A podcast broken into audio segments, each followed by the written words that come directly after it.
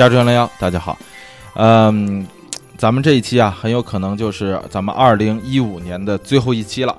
啊，我知道啊，这在这里说到这里，可能咱们常听咱们节目的朋友就说了，咱们你之前不是说好 这一年是三十七吗？啊，到今天。啊，因为我是从这今年的这个半当腰开始的，也不是从最原始的地儿开始的。咱们说说好了是三十七，但是确实是我中间偷了一下懒儿，然后生了一下病，中间就耽误了几期。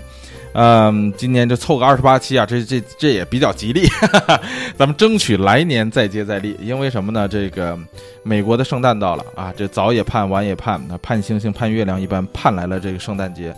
啊，我也打算给自己 official 类的这个偷个懒儿啊，放个假。在这里跟大家先知会一声，这个这一期呢，就是咱们今年二零一五年的最后一期了。嗯，咱们之前呢，就是前几期聊了太多的这个战火、战乱、民族和族群的这个纠葛、历史的这种杂碎哈，嗯，这个实在是让人有一些心情比较沉重。所以咱们这一期呢，就着这个圣诞的情节，咱们来聊一聊这个圣诞在美国是怎么过的。咱们聊一聊这个哪一些传统啊，或者这这个这个很多这个故事啊是怎么来的？聊一个比较轻松的话题。很多这些小故事呢，或者很多的这些小习俗呢，或者说很多的背景的一些东西呢，相信很多朋友们也都知道。所以呢，咱们就着这个轻松愉快的心情和轻松愉快的音乐，缓舒缓一下心情，咱们展开双臂拥抱二零一六。咱们接下来呢，就来聊一聊这个 Christmas。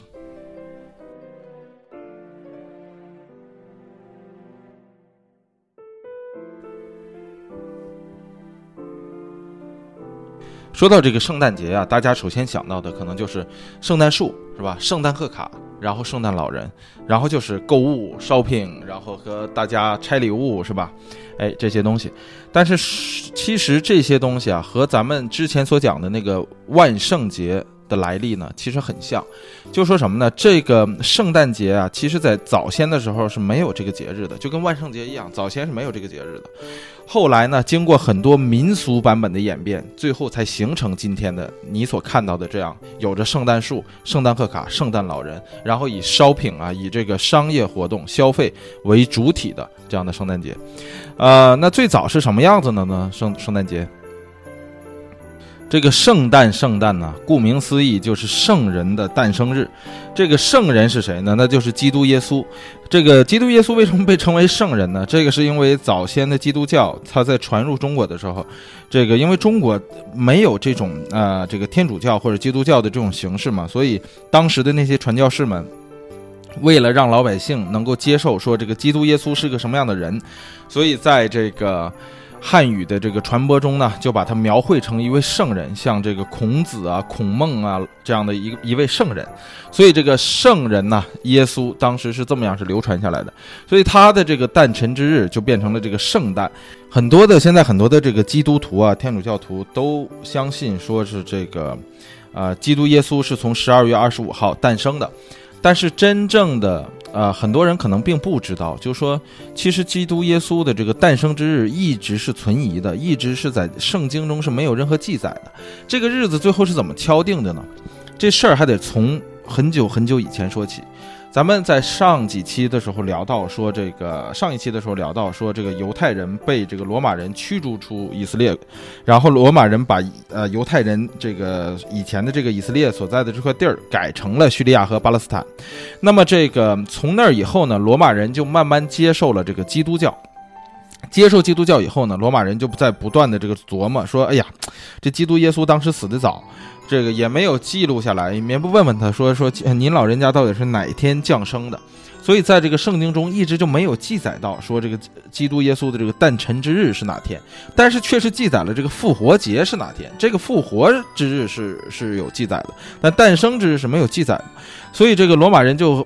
一直在研究说这个基督耶稣到底是哪天生的，所以就根据这个圣母玛利亚的这个这个日子也开始往前算。后来，后来很多人相信说基督耶稣是春天生的，后来又有人 argue 说是应该是六月份、七月份生的，所以这个争论呢不下这个几百年，一直到了这个公元四百年的这个四世纪，呃，公元四世纪的中叶，才真正有了一个就是说啊，这个这个这个呃基督教内部才说，哎呀，你们都别争了，咱们就定了这个十二月二十五号得了。那为什么定十二月二十五号呢？那为什么经过了这么多年的这个思考啊，几百年的这个思考，最后基督教这些教宗们一拍桌子说，哎，都都都别吵吵了啊，都别吵了，那咱们就定了十二月二十五号，就就这日子了，咱们以后别再吵这事儿了。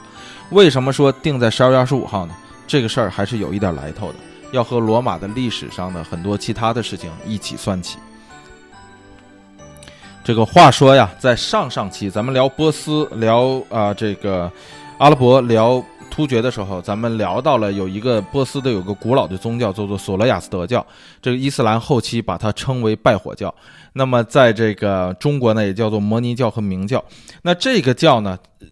其中有一个神叫做密特拉啊，叫 Mithra。这个 Mithra 这个神呢，本来并不是索罗亚斯德教的里面的一个神，但是呢，由索罗亚斯德呢在建立这个宗教的时候，把它从其他的宗教里头吸纳而来。那那个其他宗教是哪来的呢？是从印度那面的一个神，什么神那面就继承下来的。哎，从这儿呢，索罗亚斯德教把它吸收进来，变成一个自己的一个神。那这个这个密特拉这个神呢，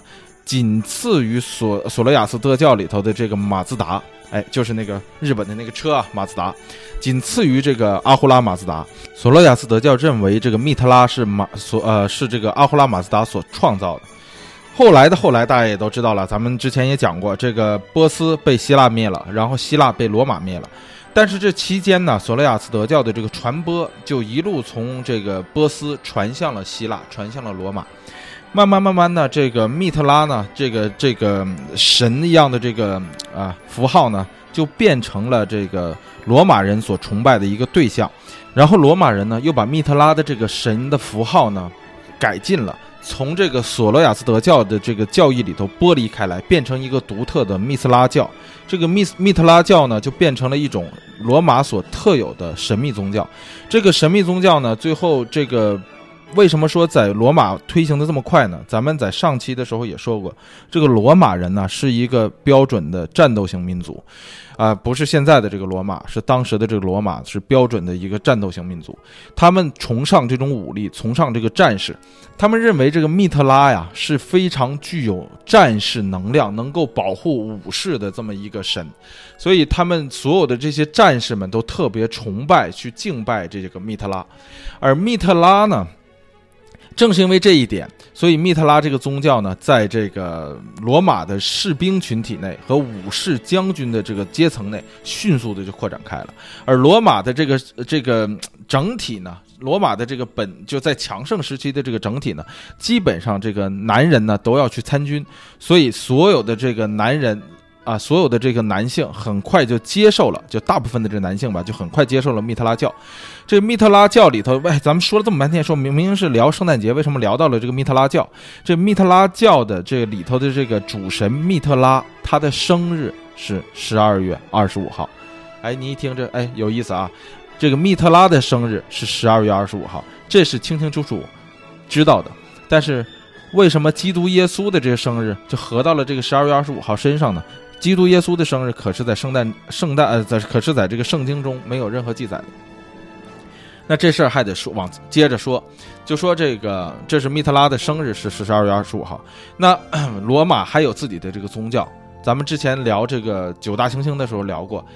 土星 Saturn，Saturn 呢是罗马神话中的农神，这个 Saturn 呢是 Jupiter 的爹。啊朱庇特就是木星，那木星的这个朱比特呀，不是那个，不是那个 Q 比，不是爱神的儿子丘比特，是朱比特。这个朱比特是罗马神话中的主神，那主神他爹是 Satan，是农神。你想这地位够高了吧？所以这个 Satan。的节日就是农神节，叫做 Saturnalia。这个节呢，在罗马本身呢，就是在这些什么索罗亚斯德教啊，在这个密特拉教啊，在这个基督教啊、犹太教，就所有的这些教之前，在罗马里头，罗马自己在这些宗教未传入它。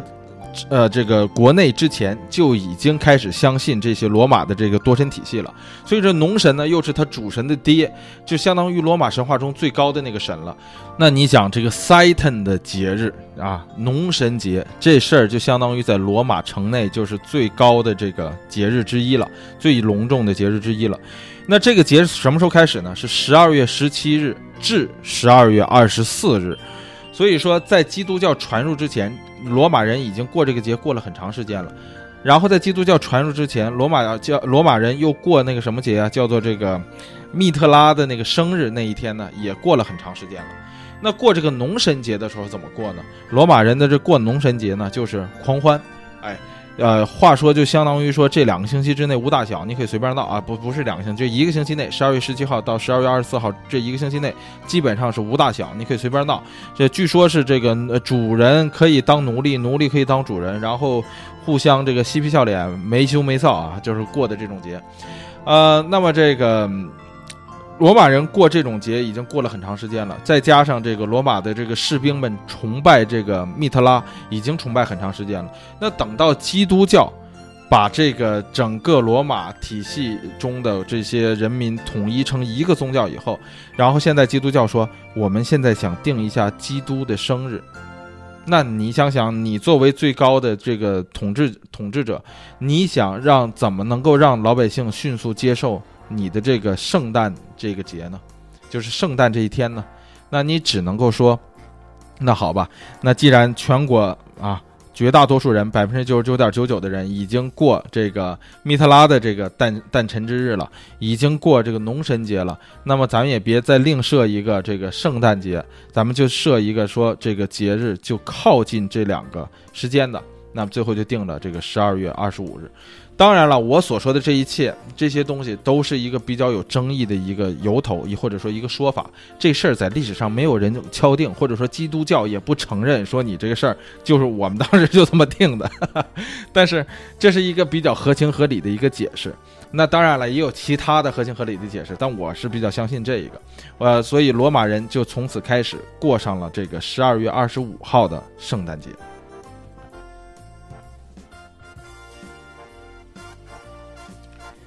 所以话说呀，罗马人首先是这个没羞没臊的过这个农神节，没羞没臊的过米特拉节，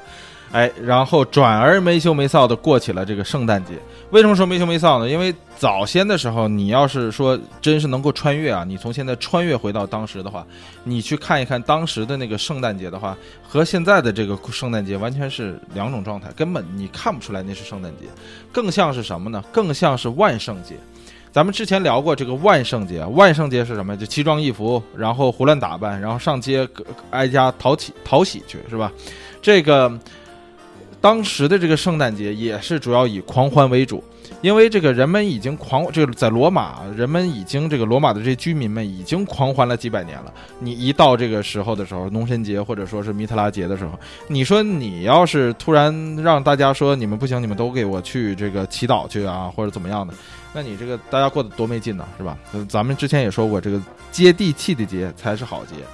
啊，在当时也没有什么所谓的这个放公假期啊，那就是说这一天大家能够上街来热闹热闹，这就算不错了。所以在当时，你要是如果穿越回去的话，你真是看不出来那跟圣诞节有什么任何联系。而到了这个往后的这个时期啊，到了欧洲再往后这个基督教传播时期，基督教也就进入到了。法国、英国、神圣罗马帝国，就德意志、日耳曼什么那一片儿，也就慢慢都遍布了整个欧洲。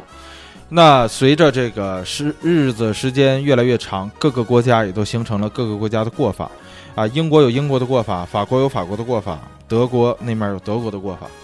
这圣诞节也就慢慢的越来越深入人心。到了十七世纪一六几几年之后，这个英国发生了一件事儿，什么呢？就是这个宗教改革。这个宗教改革呀，其中就是产生了一个新的这个教派，叫做清教。这个所谓的就是清教徒嘛，或者说叫做新教。这时候，这个清教徒里呢，就出现了一个比较有争议性的代表人物，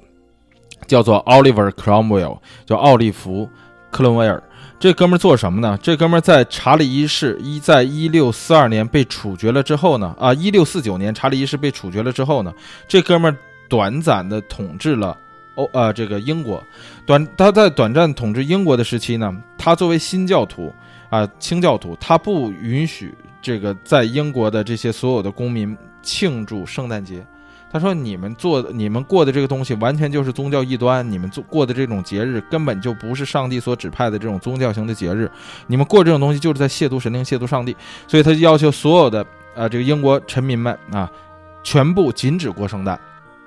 可咱们之前聊这个万圣节的时候就聊过，像这种接地气儿的节，已经从一个宗教型的节日转为了一个民俗节了。以后，是你说禁止就能禁止得了的吗？对吧？这有点像咱们这个文革的时候啊，或者说咱们这个早先这个建国早期的时候，曾经一度废止春节，说你这个破四旧、春节什么这种东西全部都是啊四旧。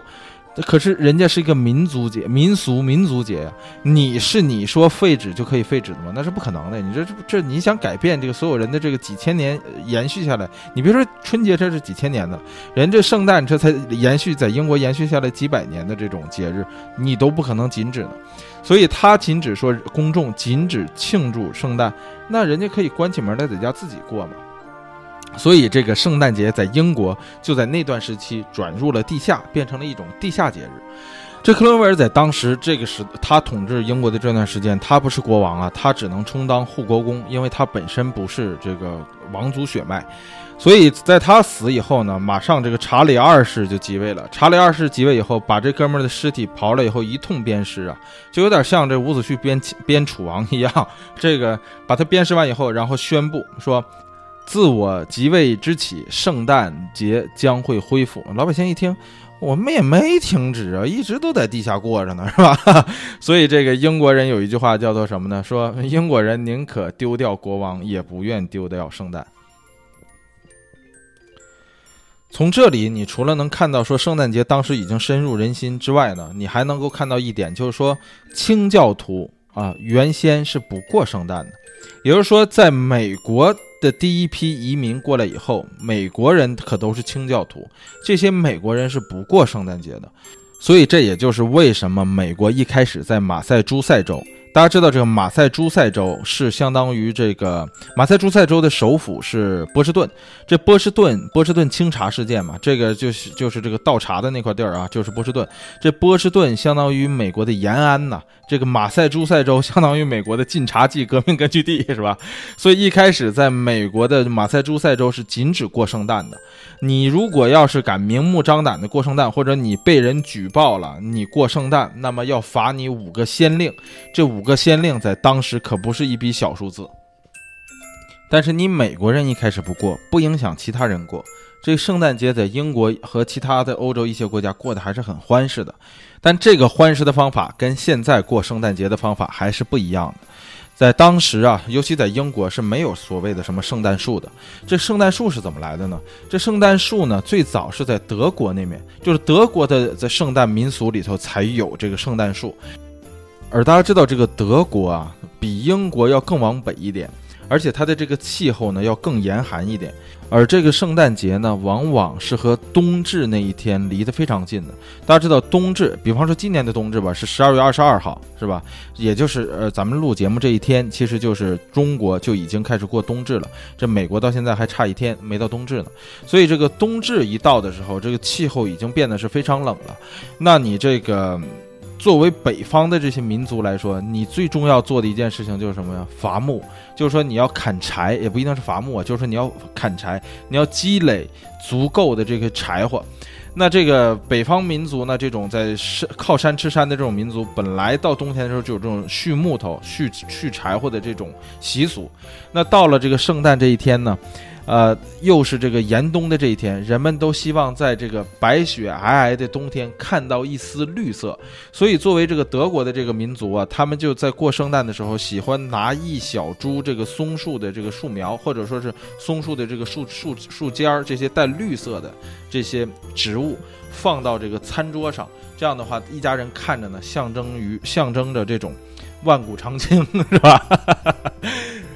不是不是啊，不是万古长青，是象征着来年有一个好的这种征兆，象征着说永这个绿色永远跟随着我们。所以你就看德国人，其实相对来说，这个越往北方的这些民族来说，他越喜欢这个深绿色。你看德国人的那些小衣服、小帽什么的，很多都是这种绿色搭配绿色的，这个成年人的。然后这爱尔兰的这个民族也是比较靠北，你看他的这个穿着也都是偏绿。所以这个就是说，这个民族基本上就是说，你缺什么颜色，他喜欢用这个颜色来补充自己。就像这个咱们东北啊，东北为什么喜欢那种大花棉袄、大花棉裤啊？我觉得这也是主要是因为那面，你像东北那面这个。一到热冬天的时间长，夏天时间短，开花的季节少，所以到冬天的时候，或者说是有过节的时候，大家都希望说能够看到一些花纹图案哈，像夏天、像春天一样的这种春暖花开的感觉。所以你看背面都是那种什么大花、大缎什么之类的啊，和这个有一定的关系。就是像说早先的时候，我以前看过一个小文章，说这个非洲人民那面啊有一个部落非常缺水，大部分的非洲都比较缺缺水，所以他们那边的这个流行歌曲也不是流行歌曲，他们。部落里头的那种，就是围着篝火跳舞的这种歌曲的时候，有一半都是在歌颂水的。所以人有人说，说你们这个现在这个流行文化里头，这个所有的流行歌曲啊，百分之九十都是歌颂爱情的。那是不是因为咱们现在这个社会本身就缺乏爱情呢？哎，这事儿扯远了啊，咱们就说这个。德国人啊，最早的时候把圣诞树引入到这个是餐桌上。那你想放到餐桌上能有多大的树啊？很小。但是为什么圣诞树变成了一个全世界过圣诞都要有的这么一个标志呢？这事儿啊，还得从1840年英国的维多利亚女王作为汉诺威家族的最后一位君王，她娶了啊，不是娶了，她嫁了给了她的德国表哥阿尔伯特王子。这 Albert 呢？我不知道这德语是不是叫 Albert，反正这个是，她嫁给这位阿尔伯特王子以后呢，这阿尔伯特王子呢就什么入赘到了英国做了英王。这位维多利亚女王她的德国表哥老公，必然就会将德国的很多民族民俗带入到英国来，这就包括了。德国当时过圣诞所用的圣诞树，到一八四八年的时候，英国的报纸上刊登了这个维多利亚女皇啊和这个她表哥老公两个人呀一家人过圣诞时候的一张照片，背景就是一棵四十英尺高的还还是多少大的这么一棵非常大的圣诞树。总之，这棵圣诞树比德国在德国过圣诞时候用的那个圣诞树还要大。这个报纸刊登下来这张照片以后，在英国这事儿就火了。这有点像说现在这个凯特王妃和这个王子之间生了宝宝，然后凡是凯特王妃穿的什么这个衣服啊，这宝宝所用的这个啊一些婴儿用品呢，全部都变成流行用品一样。这个上行下效的这个作用是不可限量的。这老百姓这种捧臭脚的这种感觉，那是啊非了凡的。所以。德英国人马上就上行下效，变成了就是说，家家户户在过圣诞的时候都要买一棵圣诞树摆到家里，来这个学王室的样子来装贵族。那这个大家知道，这个美国人啊，美国人这个时候呢已经革命成功了。那这个美国人骨子里头呢还是很向往欧洲的啊。美国人是确实是这样，美国人这一到这个一说习俗啊，一说传统的时候，都爱往欧洲去追溯。那美国人一到圣诞的时候，过完感恩节，孤苦伶仃的，他总得还是过点什么其他的节日嘛。想来想去，就想回到了这个圣诞。这想回到圣诞的时候，放眼一看，大洋彼岸，当时的英国已经开始家家户户都在过这个圣诞节，摆圣诞树了。美国人非常有这个山寨能力。你要说这个全世界 山寨山寨能力最强的，我觉得不一定，还真就不一定是中国。你你得说人家这个美国的这个山寨能力还是很迅速的。在当时那个时候，马上美国人就把英国原封不动的这种啊啊英国的这种过圣诞的这种习俗原封不动的。拷贝或者说山寨到了美国，就把这个圣诞树也引入到了美国。这里还有一个时间点，就是第一张圣诞贺卡是在一八四三年由英国的一家印刷公司印出来的。第一张过圣诞时候人们这个互相问候的这种圣诞贺卡，也是随着圣诞树一起流到了美国。那说到这儿，大家可能就会说了，说，哎。你刚才不是说这个马赛诸塞州波士顿那面都不允许过圣诞吗？凡是过圣诞的罚五先令吗？说美国人是怎么就突然又变成说喜欢过圣诞的了呢？这里就要提到一个非常著名的人，是英国著名作家查尔斯·狄更斯。这狄更斯我就不用多过多介绍了，大家肯定都是看过他的很多作品，什么大卫科波菲尔啊、孤独孤儿啊。这但是这其中，狄更斯有一部曾经非常流行但不是很出名的小说，不能算为他的代表作。但是这部小说确实是很出名。出名是什么原因呢？就是因为它推动了圣诞节。这部小说的名字叫做《圣诞颂歌》，叫做《A Christmas Carol》。这部小说呢，其实是狄更斯为了还债才写的。但狄更斯写完以后，也没想到说他写完这部小说能有多大的影响。但是，就是因为部这部小说描写了一个吝啬的人，在圣诞节的时候恍然顿悟自己应该给予。应该奉献，应该把自己以前所欠的人情所还掉。哎，这种，呃，剧情推动了当时人们这种心情，所以这个回归圣诞的这种感觉，借着这个。呃，狄更斯的这部小说在人群之中弥漫开来，这部小说也变成了当时最流行的一部小说之一。那自然在英国流行，也就在美国流行。何况这个狄更斯啊，他心所向往还是美国。狄更斯也来过美国。这部小说诞生在一八四三年。他的这种剧情啊，就唤起了人们啊，使人们意识到了说，在圣诞之时啊，回顾一下自己一年所欠的这种人情，然后呢，将自己所欠的这种人情以礼物的形式啊，还给自己的朋友与家人。那么这个这个剧情呢，或者说这种情节呢，就慢慢的演变成了今天我们过圣诞的时候互赠礼物的这种形式。那么你说这部小说的影响有多么重大？所以他后来呢，也被翻译成了无数的影视作品，得以流传。大家如果有兴趣的话，可以去这个百度啊、什么谷歌上去找一找啊这部小说，还有或者说他的这个影视作品。所以有了这部小说，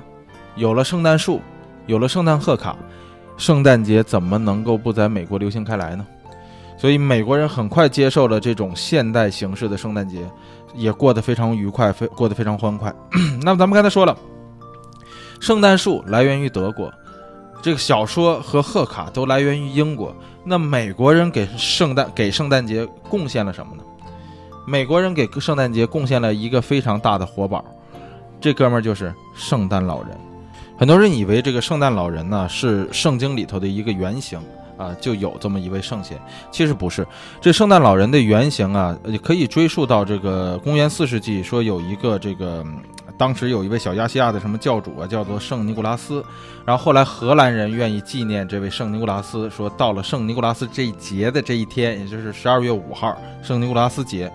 这个荷兰人有这么一个节，然后他为这个荷兰人会扮成圣尼古拉斯这个样子，然后派送一些礼物给小朋友。但首先，我怀疑两条。第一个呢，荷兰人是出了名的这个吝啬和自私，我不知道为什么说荷兰人愿意到这一天变成这个派送礼物的这个呃圣尼古拉斯。第二个呢，圣尼古拉斯呢在记载中并不是这个现在这个所你所看到的什么这个红帽子白胡子这样的一个老头，并不是这样的，因为它是文字记载，它也没有任何的什么长相的描述。那这个圣诞老人，美国人为什么说是美国人创造的呢？因为在一八四几年的时候，有一位这个美国的诗人写了这个一个儿歌的这样的形式的一个诗集，里头就写到了这个借助圣尼古拉斯的这个形象或者说这个行为，写到了说圣诞老人叫 Santa Claus，因为 Santa Claus 和那个圣尼古拉斯的荷兰语里头叫做这个 Santa Claus，我估计可能是荷兰语这么发音吧，反正这个我也不会荷兰语，大家将就听，这个发音很相似。所以他借助这个人物的背景编撰了这么一个形象，说这个形象在这个 Santa Claus 在过圣诞的时候，他会从啊每家人的这个烟筒里悄悄地潜入进去，然后为小朋友准备这个礼物。这是有这么一个简短的这么一个描述描述。但他这个诗歌集火了，他这个诗歌集火了以后，普遍人们就接受了这个说 Santa Claus 的这种说派送礼物的这样一个老人的这么一个形象。但是，自从他这个诗歌集出版以来呢，就一八四几年以来呢，一直这个形象是不固定的，有胖的、瘦的、老的丑的啊，就还有甚至是鬼脸的这样形状的。所以这个圣诞老人一直就是不固定的，一直到一八六三年，美国有一个卡通作家啊，我忘了，好像叫托马斯什么玩意儿，说这个卡通作家最后他画出了一个人们心中普遍能够接受的圣诞老人，就是现在你今天所看到的这个红帽子、红衣服、白胡子，哎，大肚子，然后大眼睛、高颧骨，一笑满脸皱纹的这么一位圣诞老人。他这个形象变成了普遍接受的这种啊圣诞老人的形象，很快就在市面上流传开来了。而美国人最有一个头脑就是商业头脑，所以很多的商家一看说：“哎呦，这好啊！这个圣诞老人送小孩礼物，那送小孩礼物，那不就是家长得买给小孩吗？”所以很多商家就借助了这个圣诞老人的形象来促销，尤其这个零售业。这里做的最最最好的，那就是可口可乐公司。可口可乐公司在一九三零年的时候啊左右的时候，利用了圣诞老人的形象和它这个可口可乐公司本身的包装啊，这红红色的这种包装，就造就了一场非常声势浩大的这种营销活动。到今天的时候，你还能看到圣诞老人的这个可口可乐所创造的那个原始的圣诞老人的那个形象，在那场促销活动中。但是这个圣诞老人这个形象啊，它起到的这个意义啊有两条。第一个呢，它的这个形象使得把这使得这个商业呀，和可以和孩子分开。就说什么呢？就说这个商业不再直接面向孩子，说孩子说：“哎呀，爸爸我要那个，妈妈我要喝啊，什么哇哈哈什么之类。”他不是孩子不会这样，孩子会说，向圣诞老人祈祷说：“我要什么什么什么，我要什么什么什么什么。”然后呢，父母呢会借着。假以圣诞老人的名义给孩子买来，然后放到孩子的这个圣诞树下，这样就使得说孩子们远离了一切的商业促销啊，实际上并没有，但是就说让孩子们的这个心愿变得更纯净了，而不是用金钱或者说像父母什么之类的换算。那么这个父母们为什么愿意去接受这件事儿？就是说父母把钱花了，为什么好处最后都算到圣诞老人头上？为什么父母还愿意接受呢？这是因为说。圣诞老人的这个形象，一直是以一种说惩恶扬善的美国英雄形象出现的。为什么说他惩恶扬善呢？他虽然说他不是像那个蜘蛛侠、超人什么那样去呃这个打坏蛋啊。但是圣诞老人的给礼物的原则，父母们灌输孩子们思想的时候，都会这样说：说你今年这一年啊，一整年三百六十五天，一定要天天表现的让父母满意，作为一个好孩子，就使得你能符合那个好孩子的标准，你才能够到年末的时候，十二月二十四号晚上，圣诞夜这一天，圣诞老人才会把你想要的礼物送给你。那么这个就是说什么呢？好事儿让圣诞老人当了，因为这事儿呢是圣呃这礼物是圣诞老人送的，但是这个坏人呢也让圣诞老人当了，因为不送你礼物这件事儿不是父母决定的，是这圣诞老人决定的，所以你为了能够得到礼物，你就要表现的好，让得到圣诞老人的肯定，这样的话父母才呃你的这个礼物才会由圣诞老人送给你，实际上当然是父母买的，所以这个父母们才会愿意接受说把好处算到圣诞老人头上，所以在美国。这个大人吓唬孩子有两招，第一招就是说，你表现的太不好了，你要如果要这样下去的话，你就不圣诞老人就不会给你礼物了，所以你要表现的好一点，哎，不要淘气，是吧？很多描写圣诞老人的歌曲里也是这么唱的，是吧？就是告诫小孩子说：“你要小心哦，你要看哦，你不要哭哦，你最好要表现的不要淘气啊。圣诞老人马上就要来了，圣诞老人能够分辨出来谁是淘气的孩子，谁是好孩子。他做了一个 list，他会 check 两遍，他会在你睡觉的时候到来，他会知道你是不是在装睡，所以你要表现的好。”表现的好就有礼物，所以这个你看这个西方的父母啊，怎么教导小朋友的，你也从这一点能够看出来，假借一个是吧？假借一个。那么这个除了圣诞老人之外，呃，这个西方的父母，咱们刚才说嘛，还有一个吓唬孩子的工具，谁呀？那就是消防局。你 说为什么消防局呢？因为美国。这个联邦据说啊，这个联邦法规定和或者说很多的州法规定说，弃婴是可以可以直接弃给消防局的，所以这个美国的很多父母在吓唬孩子都说，你要再不听话，我就把你送到消防局去；你要再不听话，我就把你送给消防员。所以很多的孩子，这个美国的孩子，在这个印象呃是在这个儿时黑暗的回忆中，都有这么几句父母。用来这个吓唬他的时候说的这句话，就是说你再不听话，我就把你送到消防局去。所以这个我一直觉得这个圣诞老人呢，跟美国的其他那些超级英雄是一个系列的。就是你看啊，他首先来说，他有自己的这个。呃，这个这个制服啊，圣诞老人永远穿那一套制服，就跟超人呐、蜘蛛侠呀、蝙蝠侠一样，他永远都只穿那套制服。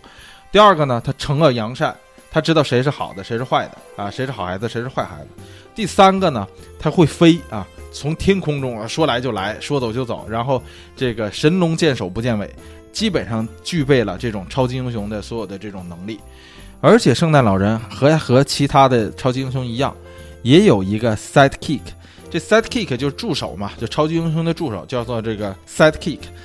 这个圣诞老人的 sidekick 是什么呢？是一九三九年创造的，就圣诞老人拉车的那个给圣诞老人拉车的那那个鹿，那其中有一头鹿跟其他的鹿不一样，那头鹿叫做鲁道夫就鲁道夫。那个鹿为什么跟其他的鹿不一样呢？你可以仔细看啊，就是说。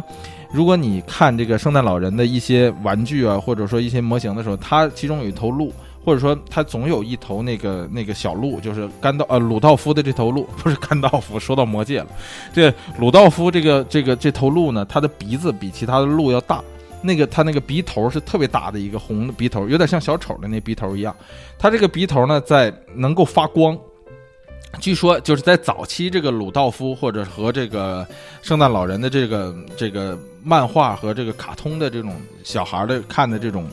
这个卡通动画片里面，这鲁道夫的这个鼻子，在一九三九年创造出来的这个小鹿的这个鼻子是能发光。能够像探照灯一样，这灯光一样打出去，因为这个圣诞老人不是半夜的时候要给挨家挨户发礼物嘛？那你想，这个圣诞老人总不能叼个手电嘛？这太像小偷了。所以他的这个助手呢，就给他照亮。这个小鹿就负责专门给圣诞老人照亮的。无论是圣诞老人下到烟囱里头，还是说飞在天上的时候，这个鹿都是用来这个鼻子用来照亮的。所以这个圣诞老人还有一个助手鲁道夫，也是是一头小鹿。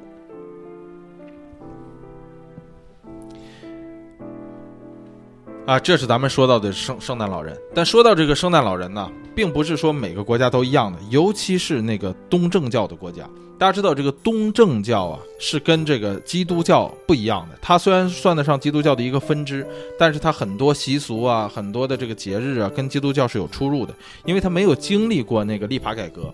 所以，这个东正教的这个圣诞节呀，是在每年的一月七号这一天。比方说俄罗斯吧。标准的东正东正教国家，所以他是他的圣诞节在一月七号，而一月七号这个圣诞节对于俄罗斯来说并不是一个很大的节日，这个节日完全被俄罗斯啃办在这个新年里了，也就是说元旦在俄罗斯才是最大的这个节日，那这个俄罗斯呢是没有圣诞老人的。就是这个美式的圣诞老人，俄罗斯是没有的。首先来说，他们两个是死对头，是吧？这个俄罗斯跟美国怎么能共用一个圣诞老人呢？是吧？这个太不合理了，是吧？所以这个俄罗斯有一个专门自己的这么一个圣诞形象，叫做什么呢？叫做严冬老人。这个严冬老人穿的呀，跟圣诞老人很像，只不过圣诞老人穿的稍微卡通一点，短打扮。这严冬老人呢是个长打扮。是那种像俄罗斯那种神父啊，或者说他们的那个东正教的那个那个教首一样啊，牧首一样，穿的那种特别长的那个红袍，然后戴着这个红冠，手里还握有一把权杖。那这个严冬老人也负责所谓的派送啊，或者说为小朋友实现愿望，这个功能其实都是一样的。而且严冬老人呢，比圣诞老人有一点比较幸福是什么呢？这严冬老人的助手不是头鹿，是个位美女，是个是位俄罗斯美女。这个美女的名字呢，在俄罗斯叫做雪姑娘，俄俄语我不会啊，这这翻译过来叫做雪姑娘。这个严冬老人呢，住在这个大乌斯丘格。这大乌斯秋格是俄罗斯的一个真正的一个城市啊，不是一个神话城市。所以这个大乌斯秋格，这个圣诞老人还这个俄罗斯人，就是严冬老人，还有一个专门真正的城市住在那儿。所以你看人家俄罗斯的这个这套系统也也比较严密啊，也比较严密。那说到这个圣诞节的这个习俗，咱们刚才说了，圣诞树、圣诞老人，然后贺卡、礼物。那这个吃的什么之类的有什么呢？这个其实里头最重要的提到的一点就是这个蛋酒，叫做 eggnog。这 eggnog 呢，在很多的美国超市里头，到圣诞节的时候，是你一眼就能找到，进超市你就能看着那蛋酒就摆在那儿。这个蛋酒本身呢，其实是不含酒精的，但是这个后来你知道，这个买回家来以后呢，很多人是把这个蛋酒和什么 whiskey 啊、vodka 呀，或者 gin 啊什么之类的，就是各种各样的这个酒类，你可以兑，你兑完以后呢，使得这个。淡酒呢，稍稍含有一点酒精，和啤酒的度数差不多，十度左右，或或者更低一点。哎，这样的喝起来就稍微有这种酒精的愉悦感。所以淡酒基本上是这个圣诞节必不可少的。另外一种呢，就是火腿。这圣诞的火腿，你在美国的超市也能看到啊，基本上是十几二十块钱，哎，一大坨巨大个儿的火腿，然后切成片儿，大家这个圣诞吃火腿。另一个比较传统的圣诞餐饮是什么呢？是中餐。为什么是中餐呢？因为这还得说回到这个美国的这个宗教习俗，为什么呢？这个美国是个多民族混合国家，咱们刚才说过啊，咱们之前也说过，这个很多人是不过你基督教的节日的，比方说犹太人。这个犹太人过节的时候是不过呃这个基督教的这个圣诞节的，因为咱们之前说过，这犹太人是绝对不承认你基督教的这些东西的，所以犹太犹太犹太人不过圣诞节。但是美国呢是以一个新教徒为主的这个国家，所以你在过圣诞的时候，圣诞是个法定假日，你基本上就说到十二月二十四号这天晚上，所有的饭店、所有的商店都是不开门的。只有一个饭店是开门了，只有一种饭店是开门了，那就是中餐馆。因为不管这个中国人信不信基督教，中国人都是特勤劳，中国人是不放过任何一天啊。这个咱们华人是不放过任何一天能够挣钱的。就即便是基督教徒，那你看那个华人的餐馆也会开放。所以这个华人的餐馆基本上你在俄罗，尤其在洛杉矶你能看到，基本上是关门最晚。开门最早的餐馆就是华人餐馆，所以你就看啊，就说到圣诞节的时候，那一天呢，就是其他人都在家里自己吃火腿啊、喝蛋酒，只有这个犹太人跟中国人在一起吃中吃中餐，就是犹太人会到中餐馆里吃中餐，所以这是中餐也算得上一个圣诞节的这么一个传统习俗。只不过犹太人在吃中餐的时候，并不是为了庆祝圣诞节，因为他们不信那个。那说到这个吃以外，圣诞节吃以外还有什么呢？那在美国，尤其在加州这块地儿，你就少不了一项娱乐，那就是电影，或者说贺岁片。这个美国一到圣诞节的时候，之前就会放出很多各式各样的贺岁片。这今年最大的一个贺岁片，可以说得上是美国万人空巷的这么一个贺岁片，什么呢？那就是《星球大战》第七部，啊，叫做《原力觉醒》。这个为什么说能造成万人空巷呢？大家也都知道，这个《星球大战》这个片儿啊，《Star Wars》这个片儿啊，可以算得上美国人心中的国之瑰宝啊，传统经典名著。这中国人呢有《三国演义》，美国人有《星球大战》；中国人呢有《水浒传》，美国人有《星球大战》；中国人有《红楼梦》，美国人有《星球大战》；中国人有《金瓶梅》，美国人有《星球大战》。这个《星球大战》在美国人心中就是一个这么大分量的一部电影，很多人觉得，尤其看生看过《生活大爆炸》的人，人觉得说，哎呀，这个东西是不是在美国只有宅男才看呢？这这只有就是什么这种啊特宅啊技术宅的人才看？其实真不是，在美国呀，就是说迷特别迷的这个《星球大战》的这些人，那是宅男，那没错。那这个《星球大战》在这个这些人心中，那是有不可估量的地位，但是。所有的美国人，尤其是美国的这个七零后往后的这些人，基本上在这些人心中，那都是不可取代的一部电影。不是说一定要宅宅男才对他非常的迷热。基本上，你看啊，这个《星球大战七》在出现，它在上映前半年，基本上这个宣传已经铺天盖地了。这个到现上映前一个月，基本上大家同事之间聊天都开始聊这部剧了。到上映前两个星期，这好莱坞中国大剧院门前已经开始有人在那安营扎寨了。你说这是就为看一个电影啊，在门口要搭帐篷搭两个星期，这是一个什么精神啊？这你想想，这是什么精神？咱们也可以这么说，就说如果你跟一个美国人聊天，聊到最后实在没什么可聊的了，你就可以往《星球大战》上扯，就说，哎，有没有这个订票啊？这个《星战七》马上就出来了，你这个期不期待啊？你上一次看《星战》的时候是什么时候啊？你看第一部《星战》的时候是在哪里啊？啊，你看这个第一部《星战》的时候，你第一次和一个女生看《星战》是是在什么地？你完全就可以就这个聊聊一天呐。但如果你现在去回看一九七七年出的那第一部《星战》的时候，你会觉得，哎呦，这片儿看着好没劲呐！啊，你以现在的这个眼光，你再去看那个第一部《星战》的时候，你会觉得，哎呀，太没劲了，这什么呀？这是是吧？这个有点那个恐龙特级可赛号的那意思。但是啊，你要想一想，在当时的那个电影技术条件下，能做成那个样子，已经是非常传奇了，非常神话了。所以在当时的时候，你可以想象一个小孩子坐在电影院里，一九七几年坐在电影院里的时候，他看着那个电影屏幕里头有宇宙飞船飞过，然后大家拿着那个激光剑，绝绝地武士拿着这个激光剑去这个比试的时候，然后用激光枪决战的时候，你你想想你你这个当时太震撼了，你知道吗？因为一九七七年，你想中国在当时还在文革后期呢，美国人已经坐在电影院里看这种科幻类的电影了，这是一个。多么大的一个差距啊！所以这也是为什么说到了九十年代，然后《星战》再出三部曲之外，再出第四部、第五部、第六部的时候，这个大家就有失落感，因为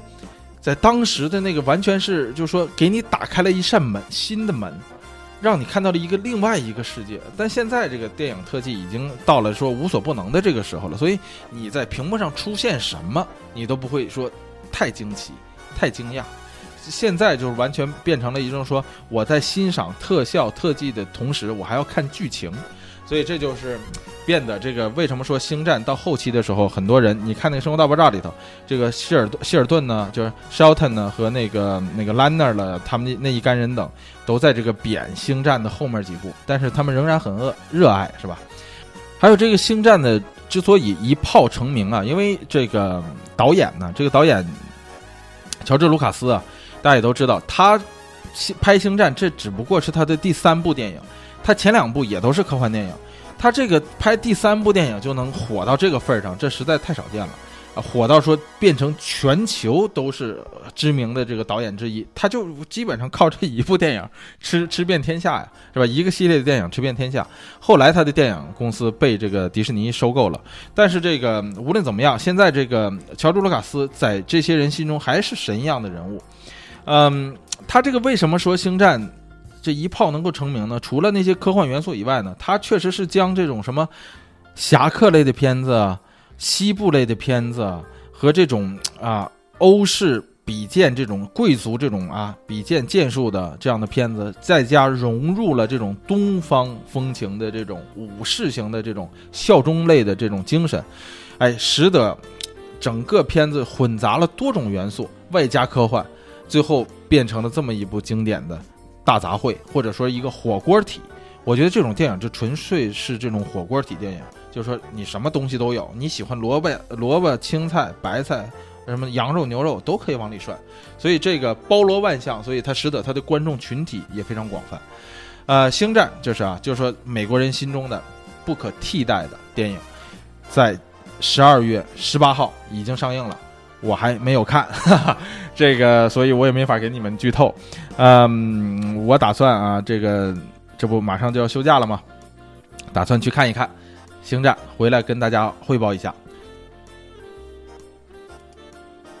那这是咱们聊完《星战》，就着这个《星战》电影的这个话题，我再给大家推荐几部非常适合在呃这个圣诞时期看的电影，以喜剧呃为主。我特别喜欢的几个啊，就是我反复看，我在圣诞节的时候我都会拿出来反复看的这么几部电影。我跟大家说一下都有哪些啊？这个大家喜欢不喜欢当一乐？啊，我这个人看也都是比较浅显的这些片子。首先来说，第一个是这个二零零三年的《圣诞精灵》，那是这个威尔法瑞尔演的这个胡闹型的喜剧啊。嗯，虽然胡闹，但是我觉得还挺有意思，符合这个美国热热闹闹过圣诞的这个感觉。这个在豆瓣评分只有六点八分啊，哈，这个不是什么经典名著，但是看起来我觉得很轻松愉快。第二个呢是一九九零年的《小鬼当家》啊，《小鬼当家》这不用再介绍了，实在是太有名了。第一部啊，《小鬼当家》第一部，其他的我也不愿意看，就是第一部我觉得还好。第三个呢，那我喜欢的就是二零零零年的金凯瑞演的这个《圣诞怪杰》啊，这个片儿。你不管你喜欢不喜欢呢，你只要在美国的话，就现在啊，基本上电视台滚动播放，二十四小时播放这个片儿。你你只要播一打开电视，我保证保证你播不到十个台，你就能看到这个《圣诞怪杰》这个电影。下一个呢，那就是二零零六年由卡梅隆·迪亚茨啊、凯特·温斯莱特、裘德洛和杰克·布莱克所演的这个《The Holiday》恋爱假期啊，这个是一个爱情片。那最后一个呢，向大家推荐的，那也是我最最最喜欢的圣诞节必看的一个片，《虎胆龙威》（Die Hard One）。这个当时这个这个片儿算不上贺岁片啊，首先来说，但是这个片儿确实是。在圣诞节为背景的这么一个片儿，其实也算一部贺岁片儿，在在美国来看也算一部贺岁片儿，因为结尾还是很欢快的。这个片子我还是很喜欢的。不过我相信在座的基本上听咱们广播的这个朋友们，肯定都是看过以上的所有的这些片子。但是我仍然觉得说，圣诞节能够就是说坐在这个沙发里看一部或者两部这样熟悉的电影。让你不用去思考，不用去担心剧情的下一步发展是什么，是一部是一件啊非常愉快的事情。那么在这里呢，呃，作为咱们二零一五年的最后一期，嗯，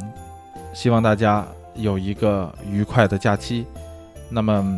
能够迎接一个更好的二零一六年。